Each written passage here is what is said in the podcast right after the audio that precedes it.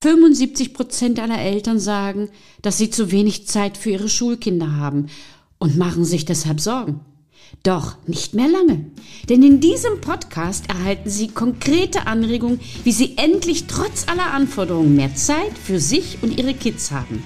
Ich bin Ria Neute und los geht's mit meinen Mutmachgeschichten. Ich habe heute den Mut gefunden und jemanden eingeladen zum Gespräch, wo ich nicht genau wusste, ob ich es tun kann oder ob ich es tun darf. Aber ich mag ihn so sehr. Es ist ein so guter Freund, dass ich gesagt habe, ich mache es. Ich habe mir den Mut genommen. Er ist Arzt, er ist Zahnarzt, er ist Heilpraktiker und er ist Autor unter anderem der Bücher Arginin und OPC und Entsäuerung. Und er ist ein guter Freund. Ich begrüße ganz, ganz herzlich Frank Jester. Guten Tag. Schön, dass ich da sein darf, Ria. Ich grüße dich auch. Ich freue mich, dass du da bist, dass du Zeit gefunden hast und dass wir die Möglichkeit haben, miteinander zu schwatzen. Man würde jetzt sagen, okay, Mutmachgeschichten, Erziehung und Kinder und Eltern, was macht da ein Arzt?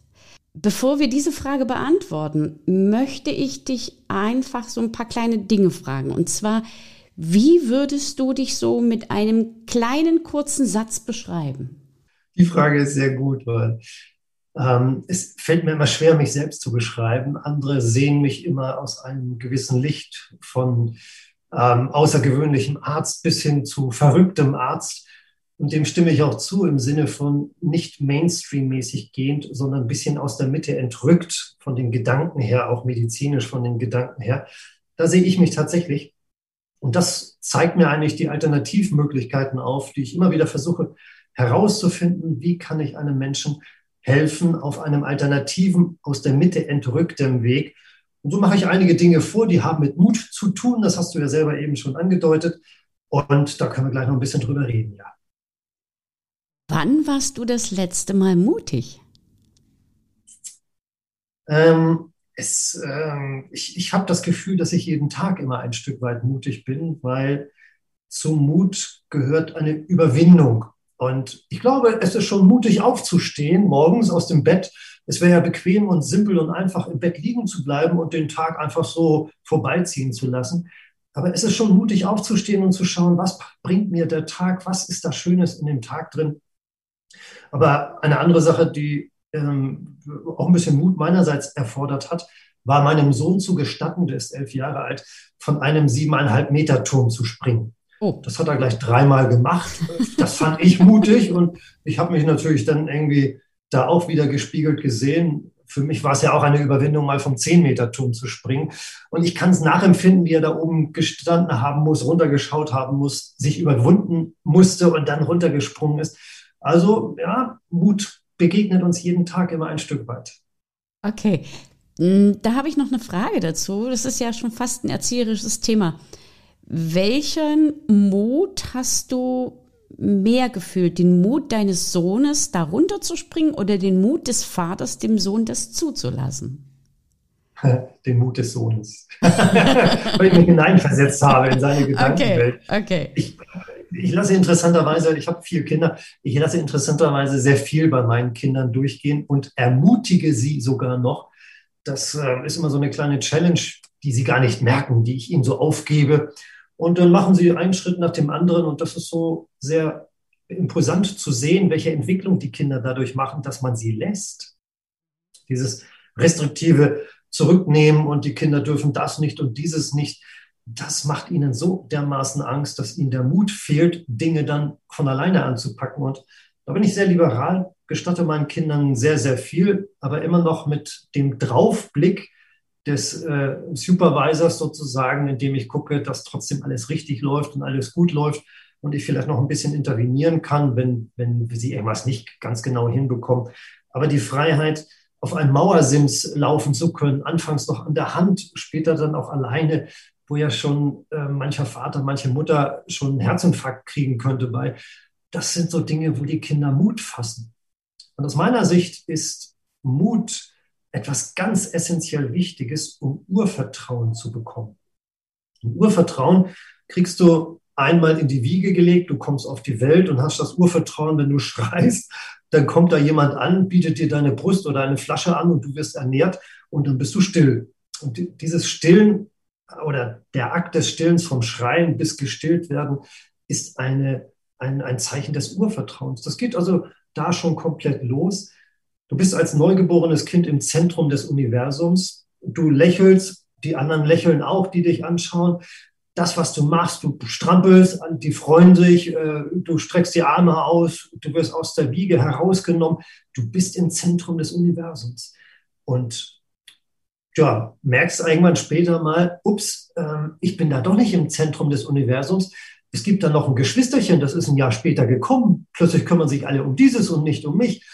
Auch da fängt das ja schon an, Mut zu haben und zu sagen, hallo, ich bin auch noch da. Ich, kleines zweijähriges Kind, brauche da auch noch mal ein bisschen Aufmerksamkeit. Wir sind jeden Tag mit Mut konfrontiert. Und mutig zu sein bedeutet aus meiner Sicht, die Angst zu minimieren. Und Menschen mit einem geschwächten Urvertrauen, und das merkst du ja immer wieder, wenn das Urvertrauen mangelt, dann vertrauen die Leute erstens nicht in sich selbst und haben dann auch kein großes Vertrauen in andere. Und dann haben wir Selbstwert- und Selbstvertrauensprobleme und Fremdvertrauensprobleme. Das führt dazu, dass die Menschen dann in der Welt herumwandeln und aus meiner Sicht nicht in der richtigen Position sind. Du kennst das vielleicht äh, von Eltern, die den Kindern alles verboten haben. Das darfst du nicht und das machst du falsch und das kannst du nicht. Also keine Fürsprache der Eltern bekommen haben. Was kann so ein Kind später machen? Wie, wie kann es mutig werden? Es muss dann Mutproben machen als Teenager, muss ähm, äh, vielleicht ein Joint dann rauchen, das ist die Mutprobe oder irgendwas im Laden stehlen. Also wird dann der Mut nachgeholt, mhm. aber in einer aus meiner Sicht kriminellen Art. Und so bin ich der Meinung, je früher die Kinder mit Mut konfrontiert werden, indem man gesagt wird, okay, spring mal über diesen kleinen Bach oder so etwas, indem man die Kinder ermutigt, mutig zu sein, dann habe ich das Gefühl, dass dann später diese kriminellen Handlungen nicht sein müssen, weil sie sich dann nicht beweisen müssen, weil sie schon eine ganze Menge gemacht haben. Weil sie dieses Urvertrauen besitzen. Und da hast du mir eigentlich schon eine Frage, eine weitere Frage weggenommen. Ähm, ich wollte nämlich äh, dich fragen, wie siehst du den Zusammenhang zwischen Mut, Vertrauen und Wissen? Äh, über Vertrauen hast du nun schon gesprochen, aber vielleicht kannst du das nochmal darstellen, welche Bedeutung die drei Elemente füreinander haben und wie man vielleicht auch als Elternteil oder als, als Kind damit umgehen kann oder umgehen sollte. Ja, die Sache mit dem Wissen ist ja so eine spannende Sache. Du kannst ja durch zu viel Wissen kannst du am Ende deinen Mut reduzieren. Wie geht das? Also wenn du dir zu viel Gedanken machst, weil du einfach weißt, das könnte passieren, das könnte passieren, dies könnte auch noch passieren, wenn du zu viel Abwägungen machst aufgrund deines gigantischen Wissens über eine Sache, dann kann dein Verstand sagen, hm, dann lasse ich das lieber nach, ich mache das nicht. Das reduziert deinen Mut. Du bist dann also nicht äh, gewillt, etwas zu machen. Mit anderen Worten, zu viel Wissen kann dir Angst bereiten. Und diese Angst kann reduzierend wirken eben auf deine Muttätigkeit, die du dann vorhast. Ich bin ja mit dem Fahrrad mal nach Neu-Delhi gefahren und äh, wenn du da alles abwägst und überlegst, was könnte passieren, Platten und Unfall und ähm, Krankheit und alles, ach, ich fahre lieber nicht, ich lasse das mal. Wenn du so etwas überlegst, das, das darfst du einfach nicht machen. Ne? Du musst, wenn du anfängst, etwas zu tun, wenn du sagst, ich will das machen, dann musst du die Entscheidung in deinem Kopf haben, aber nicht wieder umstürzen und abwägen zu sagen, ach, das ist jetzt aber irgendwie ähm, komisch, das, das äh, macht mir Angst, ich kann das nicht, deswegen nehme ich den Mut zurück. Und das Komische eigentlich daran ist, dass die reichsten Menschen auf dieser Welt sind die mutigsten. Das sind teilweise Studienabbrecher, die irgendwann angefangen haben, eine Firma groß zu ziehen und reich geworden sind, weil sie den Mut hatten. Es gehört auch Mut dazu, etwas abzubrechen. Ein Studium oder die Schule. Ähm, Thomas Alpha Edison, glaube ich, hat auch nur eine kurze Zeit die Schule besucht, gigantische Erfolge erzielt, weil er den Mut hatte. Und wenn du sehr viel lernst, dein ganzes Leben lang nur studieren würdest und zur Schule gehen würdest, heißt das noch lange nicht, dass du Mut hast. Aber eine Sache habe ich festgestellt, die ist ganz spannend. Wenn du Menschen mit einer Doppelapprobation nimmst, die zwei Studiengänge absolviert haben, dann merkst du bei denen ganz deutlich, wenn sie zweimal studiert haben, dann merkst du, dass die so viele Prüfungen in ihrem Leben durchgemacht haben, dass für die das Leben irgendwie einfacher und lockerer ist.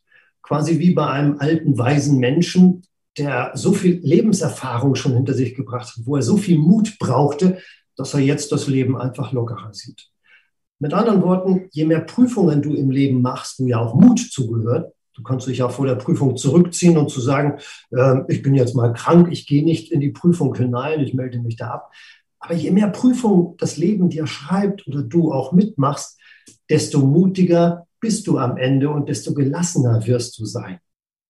Und darum halte ich es für ganz wichtig, Lebensaufgaben zu meistern, nicht davor wegzulaufen, sie zu meistern, den Mut aufzubringen, sich dem auch zu konfrontieren und da diese Lebensaufgaben anzugehen und zu sagen, ach, ich schaffe das. Wenn nicht jetzt, dann vielleicht in der Nachfolgeprüfung, aber ich kriege das schon hin. Das erfordert Mut und das trainiert aber auch das Mutbewusstsein. Da ich dich ja ein bisschen kenne, würde ich jetzt zum Abschluss äh, einfach mal ein paar paar Geschichten oder eine Geschichte von dir hören, weil ich ja weiß, dass du sehr, sehr häufig schon den Mut bewiesen hast und einfach losgegangen bist und irgendetwas getan hast. Und du hast ja vorhin schon gesagt, äh, du hast auch verrückte Sachen getan oder man bezeichnet dich als verrückten Arzt. Erzähl mal zwei oder drei solche Anekdoten bitte. Oder gib vielleicht noch zwei, drei Tipps damit, äh, was man so unternehmen kann und wie man mit solchen, mit bestimmten Situationen auch umgehen kann einfach. Ja. Also ein, eine sehr einschneidende Sache in meinem Leben, die ähm, ich einmal begonnen habe, ist, meine Schuhe auszuziehen und seitdem barfuß durch die Gegend zu laufen. Gehst immer noch barfuß? Immer noch, ja. Und du glaubst gar nicht, was hey. die Leute, was die Leute so zu dir sagen oder wie sie darauf achten oder was sie so äh, in ihren Köpfen dann, was sich dort abspielt. Und das ist eigentlich eine schlimme Sache. Du denkst immer, Mensch, was könnten die anderen denken, dass du jetzt barfuß in ein Geschäft hineingehst oder barfuß jetzt da irgendwo unterwegs bist, weil du es immer hörst. Ne? Das sind ganz merkwürdige Sprüche von den Leuten manchmal. Ich muss ihnen mal Socken stricken oder haben sie kein Geld, Schuhe zu kaufen und all solche Themen sind dort. Das bedeutet, wenn ich das einmal äh, bedenke, dann erfordert das natürlich Mut, das auch durchzuziehen und sich dem Druck der Umwelt, sprich den anderen Menschen, nicht zu beugen, sondern dein eigenes Ding durchzuziehen. Also beschult laufen wir, glaube ich, erst seit ein paar tausend Jahren rum. Ähm, die ganze Menschheitsgeschichte ist barfuß durch die Weltgeschichte gelaufen. Und nun äh, muss man vielleicht nicht wieder zurück in die Steinzeit, aber ähm, ich empfinde es als sehr positiv, barfuß zu gehen. Es bereichert mein Bewusstsein, aber auch da hörst du natürlich, ja, was machen Sie, wenn Sie in einen spitzen Gegenstand, eine Glasscherbe oder sowas treten? Ja, natürlich kommt sowas vor. Das ist ganz klar. Wie man sich auch beim Rosenschneiden an einer Rosenhecke schneiden kann, kann man auch irgendwo reintreten. Aber das Bewusstsein und das Vermeiden dessen, dass man irgendwo reintritt, tritt äh, im Laufe der Zeit auf, sodass man diese Angst gar nicht mehr haben muss. Also es erfordert Mut, etwas zu verändern in seinem Leben, neu zu machen und auch durchzuhalten. Das ist immer das Wichtige. Und ich glaube, das ist eine der Lebensessenzen überhaupt, Mut zu haben, etwas durchzuhalten und dabei zu bleiben, es zu machen und nicht immer wieder aufzuhören und zu sagen, ach, jetzt habe ich den Mut, was anderes zu machen, hör wieder auf und wieder den Mut, was anderes zu machen. Dadurch kommst du auch irgendwie nicht zum Ziel. Durchziehen und durchhalten, das ist, glaube ich, das, was das Mutigste eigentlich schlussendlich ist. Und so habe ich eine, eine kurze Sache erfunden äh, für die Menschen, das kann auch jeder, diesen Mut kann auch jeder aufbringen. Das ist das City Crossing. City Crossing bedeutet, du schaust dir auf der Landkarte an, wo der Ostpunkt einer Stadtgrenze ist und wo der Westpunkt einer Stadtgrenze ist. Verbindest diese beiden Punkte mit deinem Smartphone, geht das über die App, äh, durch eine Fußlinie und dann gehst du da zu Fuß einmal durch eine Stadt durch. Einmal von Ost nach West. Und das kannst du barfuß machen, das kannst du beschult machen, das kannst du machen, wie auch immer. Und auf diese Art und Weise kannst du eine Erfahrung sammeln, die so keiner hat. Wer macht das schon? Es kostet durch einen Tag, ein paar Stunden Zeit. Du erlebst eine Stadt aus einer ganz anderen Sicht. Aber du brauchst ein bisschen Mut, das zu machen. Ne? Du suchst dir irgendwie einen netten Partner, Partnerin und machst das einfach in Gesellschaft und gehst einfach mal durch eine Stadt, wie es keiner sonst macht. Ideen zu haben, ist das eine. Das haben ja auch sehr viele Menschen. sie umzusetzen, das ist das, was Mut erfordert. Und Mut bedeutet aus meiner Sicht, dass man Angst reduziert haben muss. Und Angst reduzieren bedeutet, dass, ähm, dass wir nicht mit den imaginären Ängsten, wie hat Descartes noch so schön gesagt, 99,9999 Prozent meiner Ängste sind nie eingetreten. was könnte passieren? Was würde passieren? Was täte das? Einfach machen. Und das ist so das Spannende. Kinder klettern gerne auf einen Baum. Lass sie machen. Und wenn du Angst hast, sie fallen runter, dann steh unten, versuch sie dann aufzufangen, wie auch immer. Aber äh, lass den Kindern den Mut. Reduziert die Kinder nicht. Ich habe von jemandem gehört, der sagt, Mensch, schon vor 30 Jahren haben die Kinder ganz alleine irgendwo im Wald gespielt. Heutzutage sind immer irgendwelche Eltern dabei und gucken zu und achten darauf, dass sie die Kinder immer noch begutachten bei allem, was sie machen.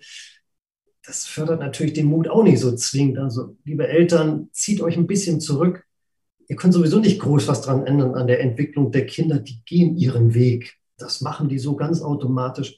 Ihr könnt sie nur unterstützen in den Vorlieben, die sie haben da macht ihnen Mut, macht es vor. Und wenn ihr zu euch Selbstvertrauen habt, dann sehen die Kinder das und dadurch entwickeln die Kinder ihr eigenes Vertrauen und das ist dann in den Anfangslebensjahren das Urvertrauen und das ist das Allerwichtigste aus meiner Sicht, denn dadurch steigert sich der Mut und das leicht durchs Leben gehen.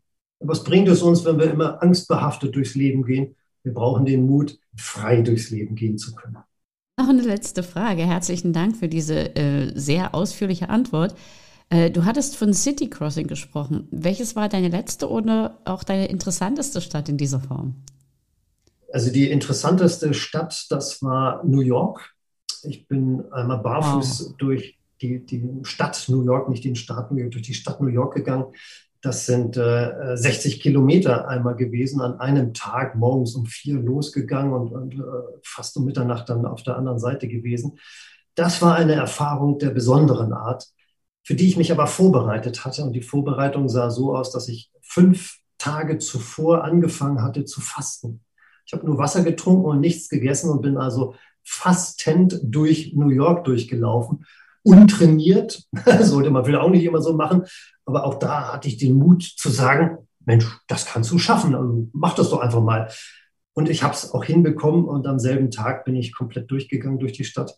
Das war schon eine Herausforderung, die war echt äh, einmalig, so gigantisch und so im Gedächtnis bleibend, dass ich sagen kann und mir selber auf die Schulter klopfen kann und sagen kann, wow, Frank, da hast du mal Mut für dich selbst bewiesen galt ja nicht irgendwie jemand anderem was beweisen zu wollen, sondern für mich selbst.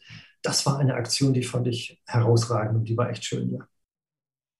Frank, ähm, hat das aus deiner Sicht etwas mit deiner äh, Auffassung von Medizin oder von dem zu tun, wie du Menschen siehst? Ähm, jetzt City Crossing oder was meinst du? Das, äh, Insgesamt so dieses, deine spezielle Art auf das Leben zu schauen. Ja, unbedingt. Also die, äh, das ist ja ein fließender Übergang. Sprich, all die Aktionen, die ich so gemacht habe, die gehen gedanklich auch in die anderen Bereiche mit hinein. Und die Medizin betrachte ich genauso.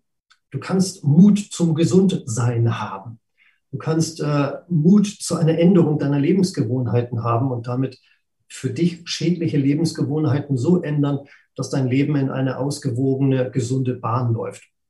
Das ist alles machbar und das ist äh, durchaus möglich. Aber wir Menschen sind Bequemlichkeits-, Gewohnheitstiere. Und weil wir so sind, wollen wir keine Änderung. Und keine Änderung bedeutet möglichst träge den gleichen Trott jeden Tag aufs Neue. Hieraus auszubrechen und mal was anderes zu machen, was nicht im normalen Gedankengang drin ist, das ist gesund. Das ist aus meiner Sicht erholsam für den Körper. Hierfür erfordert es aber Mut, den inneren Schweinehund zu überwinden, seine Komfortzone zu verlassen, mal herauszugehen und andere Dinge zu machen. Das, ähm, dafür möchte ich jeden ermuntern. Und ich bin immer ein Arzt gewesen, der Dinge vormacht, denn ich habe das immer nie verstanden, dass ein, ein Internist äh, Patienten behandelt, äh, die Finger gelb und stinkt nach Zigarettenqualm und sagt den Patienten, sie sollen aber aufhören zu rauchen. Das ist aus meiner Sicht nicht authentisch. Mhm. Darum äh, kann ich nur sagen, also ich mache Dinge vor, die können alle Menschen gerne nachmachen, wenn sie wollen. aber ich zeige als Arzt auf, dass es andere Wege gibt und dass man auch den Mut haben kann, sie zu begehen. Und das, äh, denke ich, wenn ich das nicht vormache, einfach so daherreden und anderen etwas als Weisheit kundtun, ist aus meiner Sicht nicht fair, sondern sollte ich einmal gezeigt haben, dass es auch geht. Und das habe ich immer gemacht. Mit Ernährung kenne ich mich sehr, sehr gut aus. Mit Bewegung kenne ich mich sehr, sehr gut aus. Und der neueste Baustein in dieser Gesundheitsschiene ist die Psyche. Da habe ich auch eine Besonderheit entwickelt. Und wir sehen auf diese Art und Weise, greift alles ineinander. Und wenn wir das äh, sehen und betrachten, dann wissen wir, dass an einer Stelle etwas mit der anderen Stelle zu tun hat. Und diese Dinge kann man in Balance bringen, man kann sie bereinigen und kann auf die Art und Weise zu einem erholten, glücklichen, gesunden Menschen werden, bin ich der Meinung. Frank, ich finde das faszinierend, was du jetzt darstellst. Und eigentlich würde ich mich noch viel, viel länger mit dir unterhalten. Und ich habe jetzt einfach eine Frage. Ähm, es wirkt für mich oder auf mich, dass du äh, Medizin ganzheitlich betrachtest. Ist das korrekt? Ja. Ähm, hättest du noch mal Lust, in dem Zusammenhang mit mir vielleicht über ganzheitliche Erziehung zu sprechen? Gerne, machen wir eine Fortsetzung, ja. Genau, da würde ich mich ganz doll freuen, beziehungsweise ich freue mich schon drauf. Ich nehme das jetzt schon als Zusage an. Und ich bedanke mich bei dir ganz, ganz herzlich. Und ich hoffe, dass die Zuschauer da draußen ein paar witzige, schöne und auch interessante Ideen mitgenommen haben, äh, die dazu beitragen, die Kinder vielleicht doch auf die Bäume klettern zu lassen. Ich bedanke mich bei dir ganz herzlich und das war sie schon wieder. Die extra Portion Mutmachgeschichten. Und wie immer, ich freue mich auf Ihre Rückmeldung an podcast.adrino-story.de. Als kleines Dankeschön für Sie und Ihre Treue erhalten Sie ein kostenloses 15-minütiges Beratungsgespräch mit mir. Bis zum nächsten Mal. Herzlich Ihre Ria Neute, bekannt als Rino Mutmacherin.